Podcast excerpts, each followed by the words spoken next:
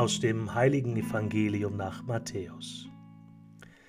Mit der Geburt Jesu war es so. Maria, seine Mutter, war mit Josef verlobt. Noch bevor sie zusammengekommen waren, zeigte sich, dass sie ein Kind erwartete, durch das Wirken des Heiligen Geistes. Josef, ihr Mann, der gerecht war und sie nicht bloßstellen wollte, beschloss sich in aller Stille von ihr zu trennen.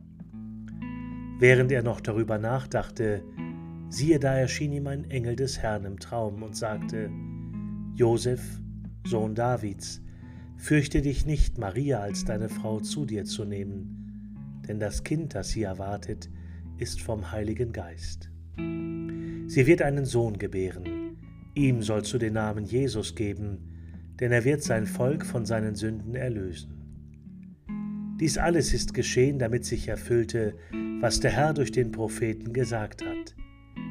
Siehe, die Jungfrau wird empfangen und einen Sohn gebären, und sie werden ihm den Namen Immanuel, das heißt übersetzt Gott mit uns, geben. Als Jesus erwachte, tat er, was der Engel des Herrn ihm befohlen hatte, und nahm seine Frau zu sich.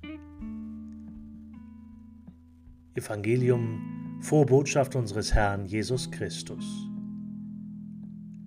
Aus dem Matthäusevangelium Kapitel 1, Vers 18 bis 24.